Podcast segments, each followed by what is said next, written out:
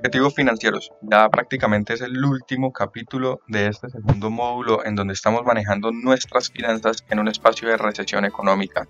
Creo que cuentas con herramientas suficientes o por lo menos con la conciencia sobre las herramientas suficientes para que comiences a hacer un cambio financiero. Ya hemos abordado temas de presupuesto, temas de flujos de caja, liquidez, rentabilidad de tu dinero, fondos de emergencia.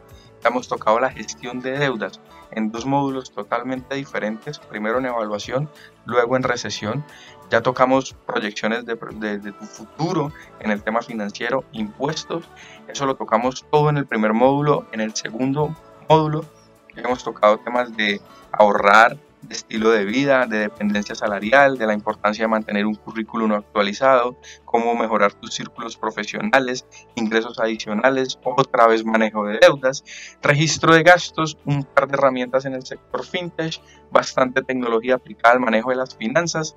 Ahora hablemos de objetivos financieros, el santo grial de la planificación financiera. ¿Y qué pasa aquí? El manejo y la planificación de tus finanzas personales es esencial y puede significar la diferencia entre vivir tranquilo o tener preocupaciones, que tú sabes que desde la planeación y desde la organización podrían evitarse a toda costa. Para mí, ¿qué es la libertad financiera? Sentirme tranquilo, sentirme pleno, independientemente de cuál sea mi nivel de ingresos y cuál sea la cantidad de empresas que tenga en este momento de mi vida. Son muchas las personas que sufren males, financieramente hablando, ¿no? Niveles de endeudamiento altos, gastos excesivos, falta de disciplina en el ahorro que no hacen carajo o una irresponsabilidad financiera tremenda. Es muy importante tener presente que nuestra actitud hacia el manejo de nuestro dinero es lo que realmente define nuestra condición de vida a futuro, financieramente hablando. Y es fundamental que para que puedas preservar tu dinero, multiplicarlo, conservarlo, obtener mayores beneficios, darle ese beneficio a tu familia, a tus círculos sociales, como lo hablamos hace un momento, tengas un plan financiero. Dentro de ese plan financiero, dentro de tus objetivos financieros, debes tener en cuenta el siguiente proceso de planificación financiera.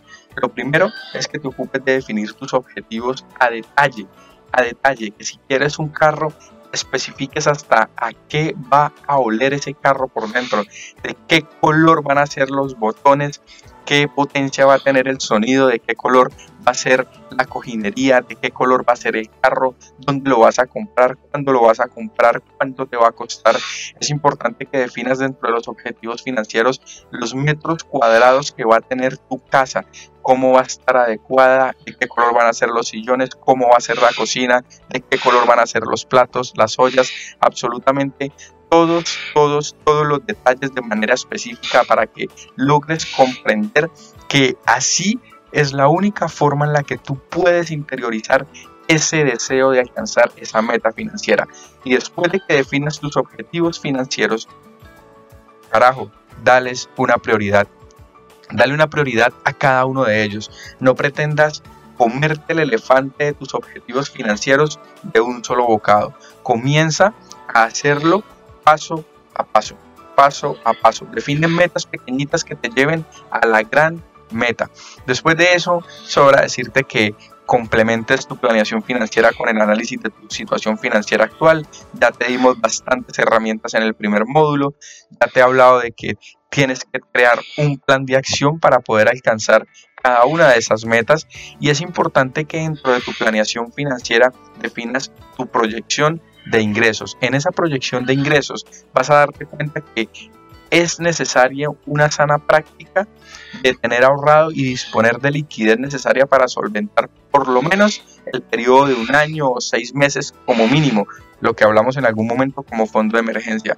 Tu proyección financiera y tus metas financieras se va a alcanzar se van a alcanzar de acuerdo a la proyección de tus ingresos, de acuerdo a los ingresos que tú te comprometas a recibir. Después de que lo hagas, establece un presupuesto, define un paso para alcanzarlo y monitorea, monitorea, monitorea, monitorea, monitorea y no pares de monitorear cada mes, cada semana, cada quincena de cómo te estás comportando tú con tus gastos. Eso es fundamental, es fundamental.